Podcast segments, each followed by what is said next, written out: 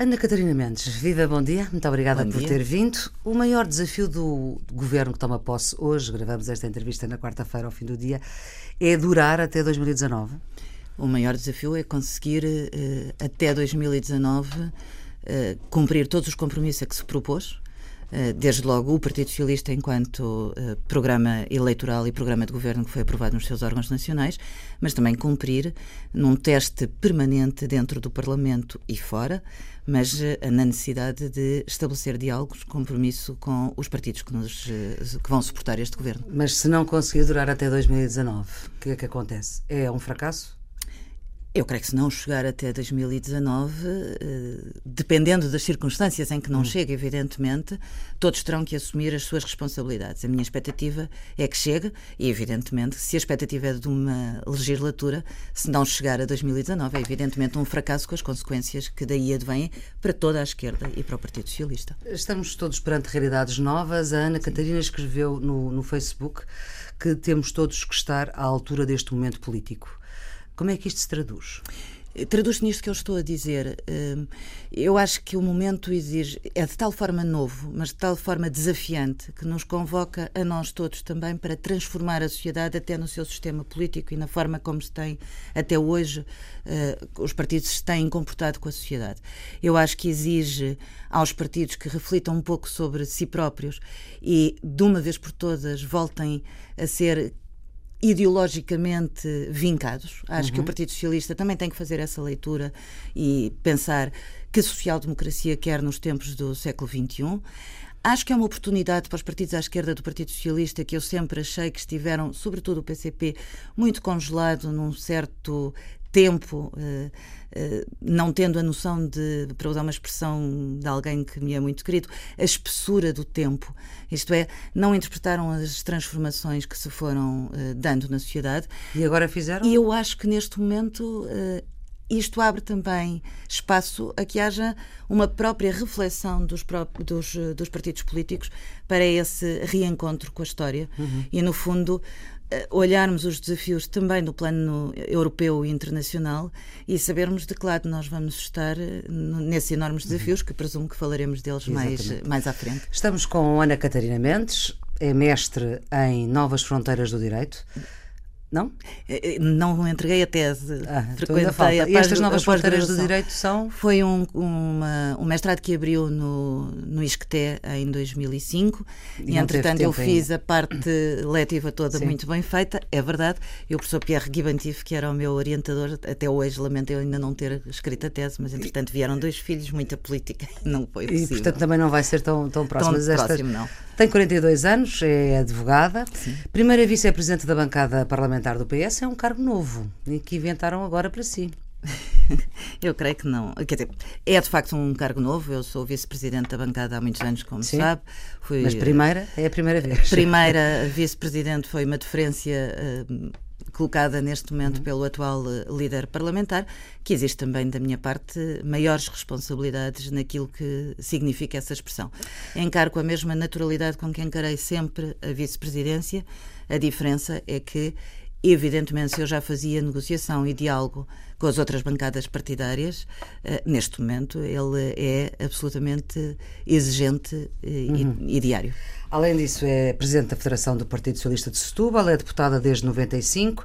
Em Oito. Setúbal, 98? Sim, Não 5 é de janeiro de 1998. Portanto, quase quando, uh, pouco antes de fazer um 25 aniversário. anos. Exatamente.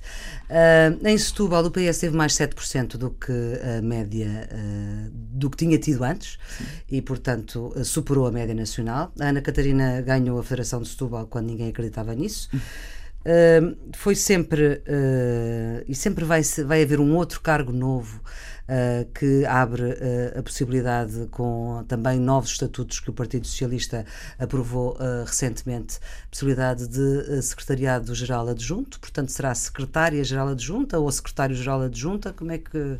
É, secretário-geral adjunto é o, o, nome que está dado nos estatutos, está, está, já leremos. Está no, está no, no masculino, mas essa é, é, é, de facto um caso uh, que já aconteceu num outro partido, precisamente Sim. no PCP, que é, é o, onde houve um secretário-geral adjunto, que era Carlos Carvalho, no Carvalhas. tempo de uh, Álvaro Cunhal. Uh, vai liderar a Comissão Permanente do PS, isto em caso de o PS estar no governo, coisa que acontece. O segundo dado é, é, verdade, acontece, estão criadas as condições uhum. para que o Partido Socialista tome posse, como está visto. Um, quanto à figura de secretário-geral, é de facto uma inovação nos estatutos do Partido Socialista e que prevê essa possibilidade quando o partido está uh, no governo. Uh, falta ainda conversar melhor com o secretário-geral e Primeiro-Ministro António Costa para também se definir as competências e uh, aquilo que deve fazer um secretário-geral adjunto. Mas, portanto, Devo, é no entanto, dois... dizer Sim. que ao ouvi-la ler os, as várias coisas que já uhum. tenho feito, eu costumo dizer, e, e, acho que é uma, é uma característica que tenho, é de aceitar os desafios que parecem à partida impossíveis e torná-los possíveis. E por isso, eh, a Federação de Setúbal, tenho que dizer isto, a Federação de Setúbal foi dos cargos mais desafiantes dos últimos, do último ano, até porque quando eu me candidatei era diretora de campanha das primárias de António Costa, ninguém acreditava nessa vitória, foi possível ganhar, foi possível consolidar. Também foi, foi diretora de campanha de Assis contra a Seguro. Sim, em, também de Francisco Assis, é verdade. Hum. Um, mas acho que a Federação de Setúbal mostrou uh, que estava empenhada num excelente resultado do Partido Socialista. Nós tivemos mais 7% que a média nacional, mas tivemos mais 12% que a coligação PAF em Setúbal. Que era liderada por uh, E ganhámos, Maria Luísa Alquerque. Ganhámos em todos os conselhos. Foi uma Aliás, aposta, fizemos aqui um debate. Fizemos um debate, foi uma aposta que fiz. Um, o futuro, eu acho que depende muito daquilo que a Comissão Nacional diga, até porque os estatutos também dizem que, que, é esse, a Comissão Nacional que... que... esse lugar tem que ser eleito pelo, uhum. pela Comissão Nacional do Partido Socialista, mas como digo, é uma hipótese que está em cima da mesa, que tem que ser conversada. Portanto, formalmente estamos a ouvir a número 2 do Partido Socialista. Formalmente estamos a ouvir uma pessoa que provavelmente uh, vai ser a número Pode dois. vir a ser ou não. pode vir a ser ou não. Pronto, nestes últimos tempos. Eh, Muitos têm falado sobre do, isso. Do, do, pode vir a ser ou não em várias isso coisas. Requer uma, uma, uma conversa, evidentemente, com o secretário-geral do Partido Socialista. Só para fecharmos o seu. Eh, enfim, eh, parte da sua vida, estudou na Covilhã nos anos 80. Não, vive, em Abrantes. Em Abrantes, em Abrantes. Nos anos 80 vive, vem para a Almada, é ori oriunda de uma família que junta de um lado, do lado da mãe, operários da Marinha Grande ligados ao PCP, do lado do pai apoiantes do regime à época, que era o regime uh, de uh, Salazar. O avô chegou a ser preso no Aljube. Ainda se sente hoje um bocadinho comunista, como disse ao seu avô uma vez? E eu estou a dizer isto porque já o disse publicamente. Sim, disse ao meu avô aos meus 15 anos e, e tenho que dizer tenho hoje muitas saudades do meu avô não estar aqui para assistir a este momento. Ele que deixou o PCP logo a seguir ao 25 de Abril? Sim, deixou o PCP de forma muito tranquila e sempre foi desafiado muitas vezes pelo Partido Socialista na Marinha Grande a seguir ao 25 de Abril para se candidatar e manteve-se sempre fiel porque achou que se tinha sido o PCP não fazia sentido uh, candidatar-se por outra força partidária. Isso é uma frase fundo, que se diz aos 15 anos. Hoje tenho aos 42. 15 anos, hoje tenho 42 e acho que conheço muito mais do mundo e daquilo que o meu avô, para aquilo que o meu avô me alertou. Há um conjunto de princípios do Partido Comunista que eu comungo, evidentemente, a solidariedade, a igualdade, a liberdade, mas a forma como muitas vezes isso. Eh, foi eh, transformado em regime comunista, para falar assim, olhando para os blocos de leste na Europa ou mesmo para alguns momentos da história do Partido Comunista, não me revejo hoje, não me sinto um bocadinho comunista, sinto-me uma mulher de esquerda, eh, uma social-democrata por excelência, mas eh, não me sinto comunista. Que uh, fundou também em Almada o núcleo, o primeiro núcleo da juventude uh, socialista. Ora bem, já disse que acreditou que era possível fazer este acordo deste governo minoritário do Partido Socialista, apoiado pela esquerda, na primeira reunião que teve com os partidos, com os Sim. parceiros. O que é que aconteceu aí, concretamente, para perceber isso? Senti, Flor, se me permite, aquilo que tinha sentido na campanha por parte das pessoas, eh, dos eleitores, uma forte rejeição à política de direita e uma forte vontade de, de todos os partidos de eh, superarem tabus, eh, superarem preconceitos em relação uns aos outros e unirem-se em torno de um valor uh, essencial que são as pessoas. E eu acho que isso fez toda a diferença neste caminho que nós uh, percorremos ao longo do último mês e pouco. Senti mesmo nessas primeiras reuniões, na primeira reunião de cada um dos partidos, que havia uma vontade muito grande de dar resposta aos problemas das pessoas face ao à gravidade das consequências da política de austeridade dos últimos quatro anos. Mais Qual foi a primeira reunião que teve destas, com os parceiros, já que foram todas. A primeira foi com o Partido Comunista. Uhum. E devo confessar que nesse momento senti que havia um caminho para fazer e senti que Jerónimo de Sousa tinha, hoje posso dizer uhum, isto, uma vez que claro. já temos uh, esse acordo já está eh, feito, o faltam acordo outras já está feito, faltam outras isso... coisas que Sim. por isso eu digo tem que ser ao longo da legislatura tem que se ir fazendo esse compromisso e esse diálogo permanente, mas senti da parte de Jerónimo de Sousa nessa uh, reunião, nessa primeira reunião, uma manifesta vontade hum. de, um, de se superar a si própria enquanto secretário-geral do Partido Comunista e dizer à sociedade Uh, aqui estamos nós, sem preconceitos, uhum. em nome das pessoas. Não foi na noite das eleições quando uh, Jerónimo Sousa precisamente diz na sede do PCP que o PS só não é governo se não quiser? Para mim, essa leitura, a leitura essa que frase, eu fiz nessa, dessa frase nessa noite não foi... bem. Não acreditei, tenho que ser honesta. Não. Uh, achei que era mais uma vez o Partido Comunista a dizer Vejam lá se agora vão dar. serão a bengala da direita, uhum. porque têm a hipótese de não o ser. Mas eh, não senti que fosse dito para ter este desfecho, tenho que ser sincera. E acreditei muito mais no dia em que reunimos a primeira vez. Portanto, eh, ao mesmo tempo é um bocadinho difícil de acreditar que o núcleo duro do Partido Socialista não tinha esta solução pensada. Esta solução só foi possível depois do 4 de outubro. Aí terá que perguntar a quem de direito. Não, mas no núcleo, do, que... nas conversas que tiveram, nas... ou seja, se isto não foi discutido antes, quer dizer, isto só se começa a desenhar. Uh... Como imagina, os fins de semana de eleições são fins de semana uh, particularmente uh, conheço-os de reflexão. Sim. Para vós, jornalistas, para nós uhum. que somos atores políticos, de uma certa ansiedade do que é que vai acontecer e há uma necessidade evidente de ler eh, o que foi a campanha eleitoral, o que foram hum. os estudos de opinião, o que foram que é que, as sondagens. O que aconteceu nesse fim de semana de reflexão? E, Se calhar é por isso que há um dia mesmo para refletir. Eu creio que nesse dia de reflexão se colocaram vários cenários em cima da mesa. Mas e, este não? E esse foi um deles. Esse foi um deles, mas esse a Ana Catarina um não acreditou.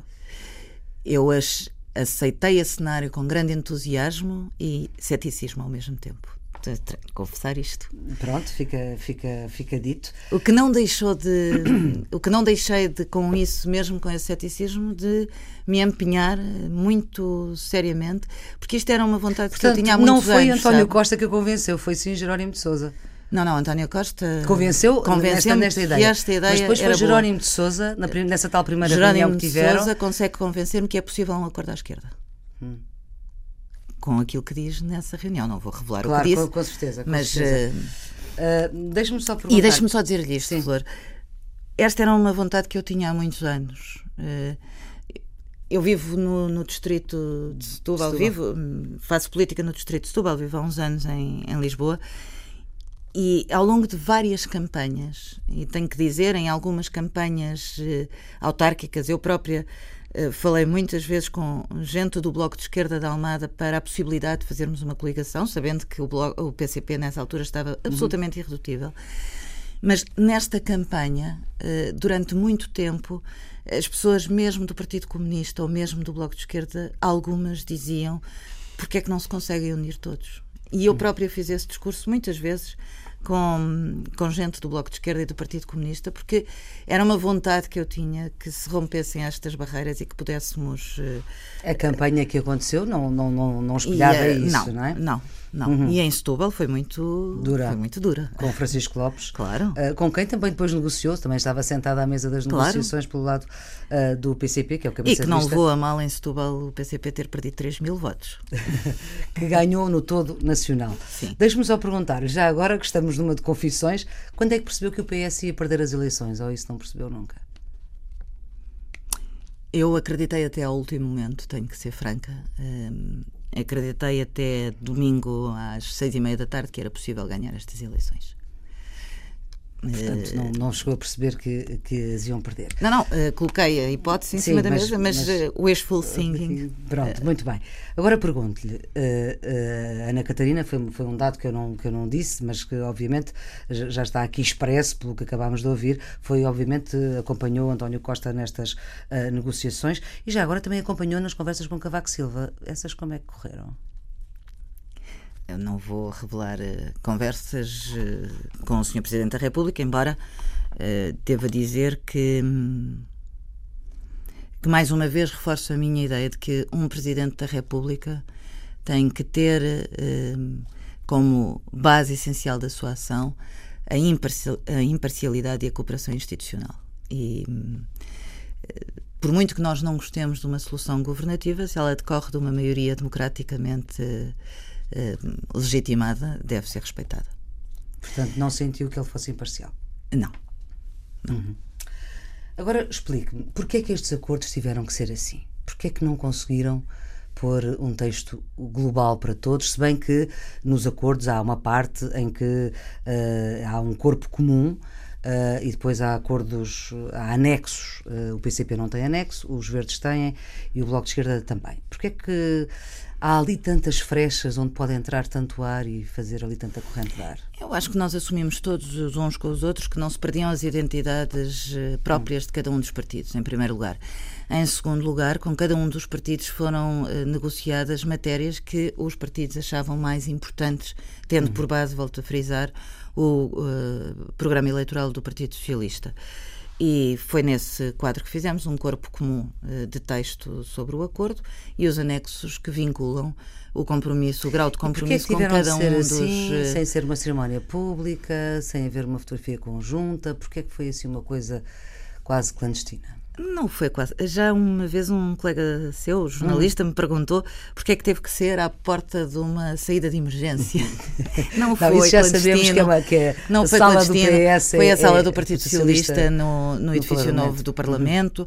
Um, não houve nenhuma necessidade de ser clandestino, para usar essa expressão. Hum. Houve uma certa informalidade, é verdade, uma certa informalidade de. Uh... Mas não acha que isso deu uh, pasto para muita controvérsia e para muita desconfiança também? Deu essencialmente aso a muita desconfiança, mas quem estava dentro das negociações sabia que essa que isso que ia acontecendo de, de, desconfiança não ia, não ia realizar-se, portanto estávamos hum. todos tranquilos com isso. Mas, eh, evidentemente, eh, dizer isto. Eh, cada um dos partidos tinha um grupo de, de medidas que queria, que queria ver uhum. uh, trabalhadas e foi nisso que nos concentramos e na parte final concentramos num texto comum. Uhum.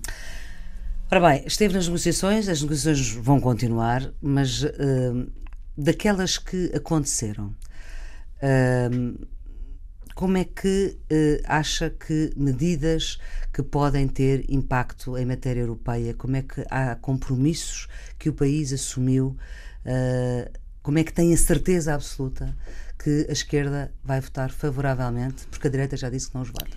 Nós temos um programa de governo que foi uhum. aprovado eh, nos órgãos nacionais do Partido Socialista e que são muito e que é muito rigoroso e muito clarinho eh, em matéria de compromissos europeus. Nos órgãos nacionais do Partido Socialista. Do Partido Socialista. Pois, e, os partidos... e, que vai a discussão Sim. na próxima semana, esperamos uhum. nós, na próxima semana. Sim, uh, no Parlamento. No Parlamento. E por isso. Uh, os partidos que estão a suportar este governo liderado pelo Partido Socialista sabem que o PS tem uma trajetória orçamental para cumprir, tem compromissos europeus, sempre se afirmou como partido europeu, não abdicou da sua, do seu lado europeísta um, nestas eh, negociações e, por isso, aquilo que são compromissos absolutamente uh, essenciais no plano europeu têm que ser. Uh, Uh, tem que ser assegurados. Votados favoravelmente de pelo resto, Bloco e pelo PCP. Sim, tem que ser verdes. Os compromissos nacionais para com a Europa têm que ser eh, necessariamente aprovados uh, por todos. E creio por isso é que disse que, que isto... não vai ser preciso a direita para isso. Disse numa entrevista recente ao Sol, ao. Manela Agostinho Sim, ao Magalhães. Magalhães. Sim, disse porque estou convencida que, em função do que são as medidas que têm que ser negociadas, nós. Uh, não estamos a falar com pessoas irresponsáveis, estamos a falar com a responsabilidade de quem está a gerir um orçamento e que tem medidas uh, para tomar. De resto, eh, nós temos sempre defendido, e acho que a, a, nossa concepção disse também nessa entrevista, a concepção do Partido Socialista sobre o projeto europeu é, é muito diferente da direita. E isso quer dizer o quê, Ana Catarina? Falta quer... o resto de, dessa é, pergunta, falta o resto. Por acaso não foi transcrita, mas falta, por exemplo, uma leitura inteligente do Tratado, isso Euro... do tratado Orçamental. Mas estão fartos de dizer, uma leitura inteligente leitura do Tratado Orçamental significa perceber que há margem de manobra e há mecanismos para negociar nas instâncias europeias e para ter uma voz mais ativa, de forma a que possamos equilibrar os compromissos. Muito Se bem, calhar nós não conseguimos de uma negociação claro. outra na Europa que sabemos que é difícil. Exatamente. E se mas essa isso, negociação não for Mas possível? aí está. Por isso é que o António Costa também, enquanto secretário-geral do Partido Socialista, ao longo deste ano, nem no Partido Socialista Europeu, na Internacional, eh, na Internacional Socialista, mas muito no, no Partido uhum. Socialista Europeu, tentou encontrar eh, parceiros para que nós próprios também possamos mudar a Europa. Não foi por acaso que foi aprovado Sim. no Congresso do Partido Socialista Sim, Europeu o, o, impulso, o novo impulso para a convergência, que significa hum. Com a Espanha, com o partido, com o PSOE, que significa encontrar parceiros que possam também ser vozes ativas. Nós sozinhos não vamos conseguir Mas se mesmo gerir o mundo... espanhóis e italianos e franceses, enfim, para falar dos socialistas, é Pode mas, não olha, chegar? Pode não chegar, mas sabe que eu acho que há sinais desta Comissão Europeia que são sinais de mudança. Por exemplo, eu acho que Juncker, quando chega e diz. Os senhores apoiaram, é preciso, apoiaram Schultz. É preciso. Hum. Sim, mas eu acho que Claude Juncker, quando diz é preciso uh, maior investimento público e privado, maior coesão social, vamos ter um novo uh, investimento. Quando Moscovici, esta semana, o Comissário uhum. Europeu, diz é preciso uma leitura inteligente do tratado. Uhum. Eu, de resto, aliás, a semana passada, no debate do Parlamento, perguntava aos meus colegas uh, deputados do PSD bom, se não querem acompanhar também o léxico europeu. Já não somos só nós a dizer uhum. uma leitura inteligente do tratado permitindo, usando a sua expressão de há pouco sobre os acordos, as brechas e as partes brancas e o que não está dito e o que está nas entrelinhas que permita uma gestão mais flexível das metas orçamentais, como é evidente. Faz algum sentido nestes quatro anos nós tínhamos colocado à frente do sacrifício das pessoas, à frente da dor das pessoas, à frente do desemprego, tínhamos colocado as metas orçamentais e com isso tínhamos tido eh, consequências catastróficas do ponto, do ponto de vista social que vai demorar anos a corrigir. Não, não se Mas, vai corrigir em quatro anos, não é possível. Ana Catarina, uh, pelo menos pelo que diz uh, uh, o PSD e o CDS, não darão a mão a António Costa. António Costa também diz que não pediu a mão deles. Claro. Mas, claro. Mas, mas eu diria assim, sabe, eu diria, este é um momento em que ainda está tudo a quente. E eu acho que é preciso, e por isso eu digo, o Parlamento voltou a ter a centralidade uhum. política que Sim. há muito não tinha. Porque e, não há maioria absoluta. Porque não há maioria absoluta. Uhum. E é absolutamente essencial que o tom de crispação uh, se vá desvanecendo. Sim, mas acha que, que isso vai fazer com que a direita vote convosco alguma coisa? Acho que há matérias onde a direita não pode dizer que não está de acordo. Há alguns dos compromissos internacionais, mas no momento veremos. Agora, nós também já não nos podemos, não nos devemos esquecer da história recente do PSD e do CDS sobre matéria europeia.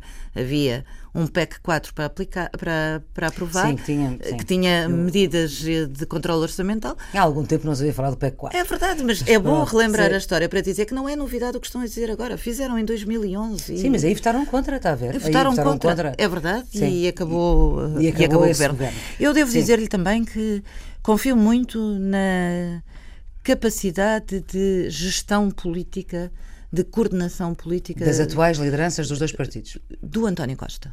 Hum. Ah. na capacidade de fazer pontos e de. Mesmo com as atuais lideranças dos dois partidos. Acho que vai ter que haver mudanças, parece-me que vai haver mudanças nos próximos tempos nestes, nos atuais partidos da direita, mas não me compete a mim falar sobre a vida interna dos, dos outros partidos. Uhum. Mas, eh, por exemplo, há uma coisa que está em cima da mesa, ainda, ainda passou esta semana no Parlamento, com o atual Ministro da Defesa, Aguiar Branco, uh, com a questão francesa, Ontem, com sim. a questão da uh, uh, eventual ação militar por causa do que se passou em França e do que se está a passar na Europa e em Bruxelas, como sabemos, na Bélgica. E, portanto, se, se for definida uma intervenção militar, aí PCP e Bloco de Esquerda vão ficar muito, muito aflitos. Eu e acho... o PS, qual é que é a posição do Partido Socialista? Acho que temos que ver em cada momento o que está a acontecer. Eu acho que o que está a acontecer neste momento em particular em França, Sim. mas o que tem acontecido, e ainda ontem mais um ataque na Tunísia, todas estas coisas têm que nos demonstram bem a fragilidade das soluções europeias ao longo dos últimos anos. Isto é, a Europa não soube responder a um conjunto de. que vem desde a guerra do Iraque, mas não soube responder eh, de forma concreta e correta a um conjunto de à Primavera Árabe, ao que foram as, hum.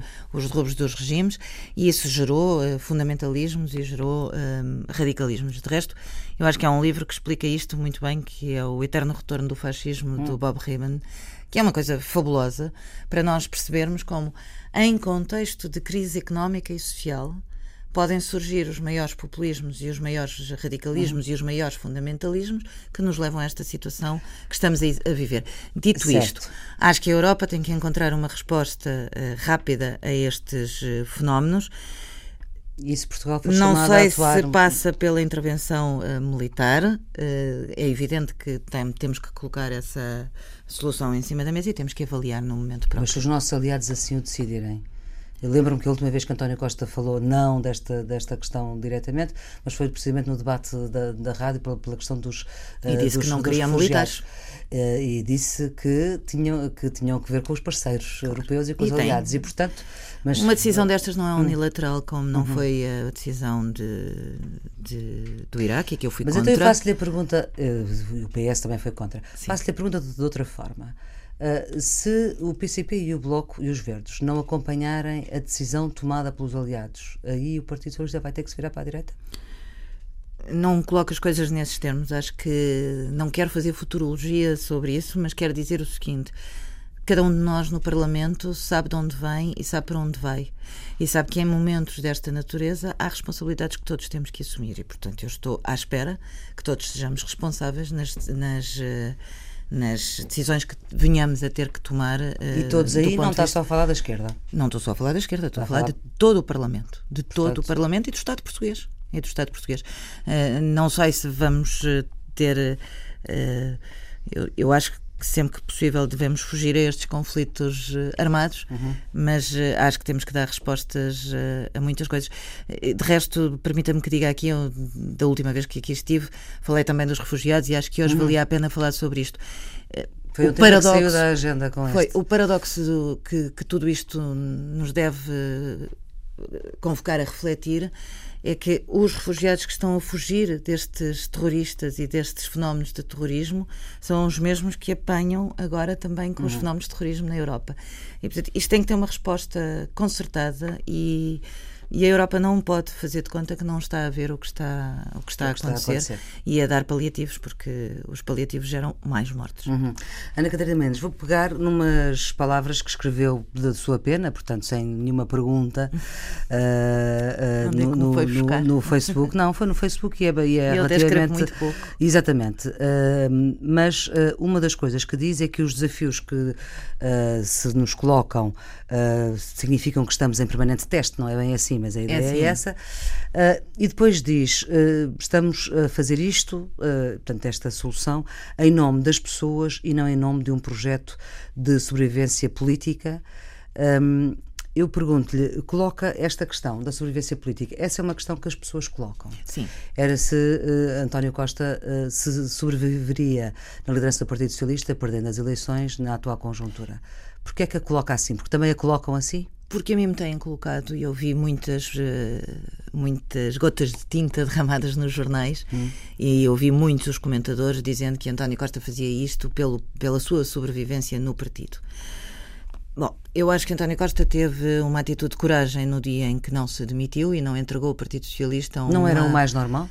O mais normal ao longo do, da história do Partido Socialista é que... Uh, que se demita. Quem perde sai. Uh, gostava de relembrar que Ferro Rodrigues não saiu também quando perdemos as eleições em 2002. Mas perderam com 38%. É verdade. Uh, com uma votação É verdade. muito... E não foi contra Nem... a coligação. Sim, sim. Foi, foi, contra, contra o PSD. PS, PSD que teve 40%. PSD Durão Barroso nessa altura. Uh, mas ainda assim, eu acho que António Costa fez bem em não se ter demitido, fez bem em ambicionar para Portugal uma mudança uh, no sistema político e uma mudança na sociedade, e fez bem em nome uh, de tudo aquilo a que se tinha comprometido desde que foi eleito secretário-geral. Hum. Acabar com esta ideia do arco de governação e permitir que aqueles que tinham ficado confinados até aqui apenas ao protesto, que também assumam as suas responsabilidades. E é por isso que eu digo, vamos estar todos em permanente hum. teste e eu espero que o teste seja mesmo muito positivo para as pessoas. Nessa sua escrita no, no Facebook ainda diz que esta maioria parlamentar quebrou barreiras e conseguiu sentar-se a dialogar bem longe do que aconteceu em 2011.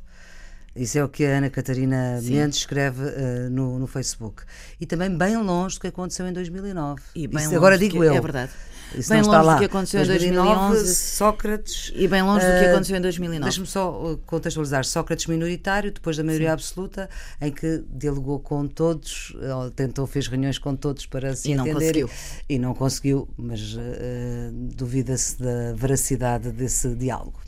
É, mas eu acho que em 2009 nós vinhamos de quatro anos de governo Sócrates, hum. Eh, de alguma contestação, de resto Sim. perdemos a maioria absoluta nessa, nessa altura.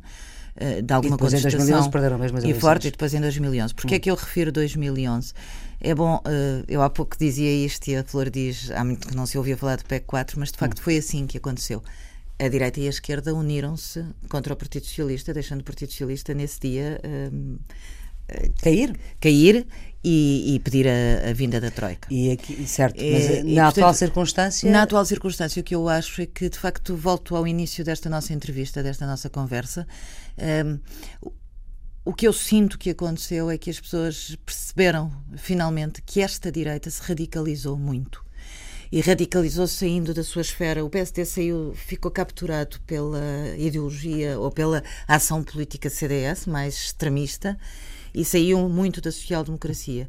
E as escolhas que fez, eh, a aplicação do memorando da Troika em eh, dobro ou em triplo em alguns momentos, gerou um sentimento de, uh, afinal, o Partido Socialista governa melhor do que a direita. E por isso, também acho que foi por isso que se quebraram as barreiras e que foi possível, neste momento, encontrarmos a solução que temos. Não seria possível António Costa manter-se para. Eh, imagino que uh, o, o PSD e o CDS suavizavam de tal forma o seu programa para ir ao encontro das, das propostas do Partido Socialista para viabilizar esse governo, porque uh, foi, meio, foi essa, essa coligação que ganhou as eleições, Sim. teve mais votos que os outros, mas depois não conseguiu formar governo e isso também, uh, e António Costa conseguiu uh, uh, desta maneira, ficando o segundo lugar. Em Portugal isto é novo, nunca tinha acontecido, acontece em vários países da Europa, como sabemos.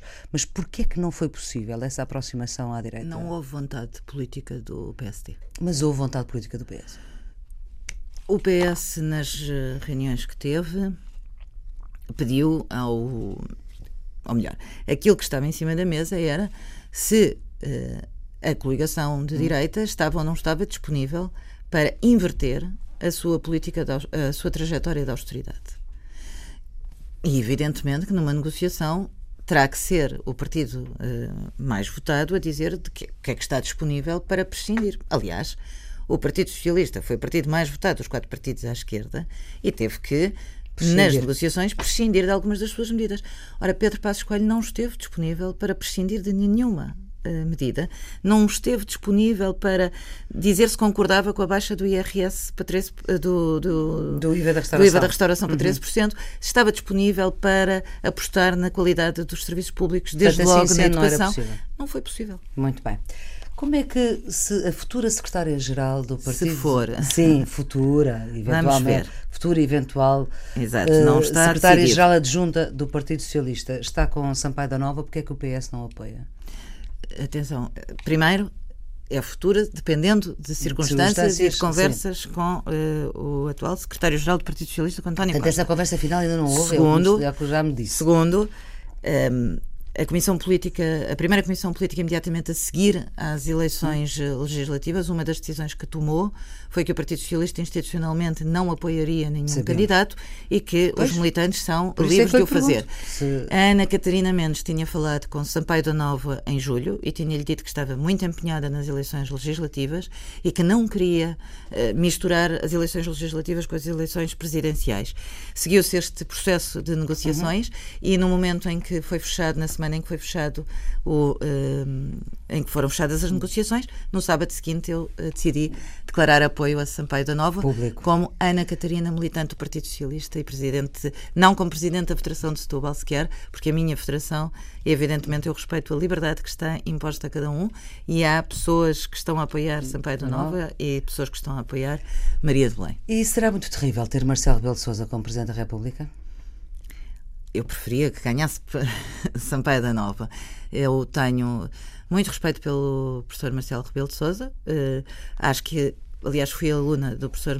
Fui aluna, não. O professor Marcelo Rebelo de Sousa fez-me oral na faculdade, que correu bem. E facilitou ou não? Não, não facilitou porque é muito exigente. É um bom, um belíssimo constitucionalista, como nós sabemos, e tem eh, eh, capacidades políticas. Eh, Portanto, muito terrível. Foi a minha pergunta. Muito terrível como professor, sim. Não, não, como presidente. Como presidente da República. Não sei. Uh, confesso que hum, não estou a ver de comentador para Presidente da República. Muito bem, Ana Catarina, estas entrevistas acabam com uma música. A sua escolha é Sérgio Godinho. Sérgio Já ouvimos Godinho. em fundo.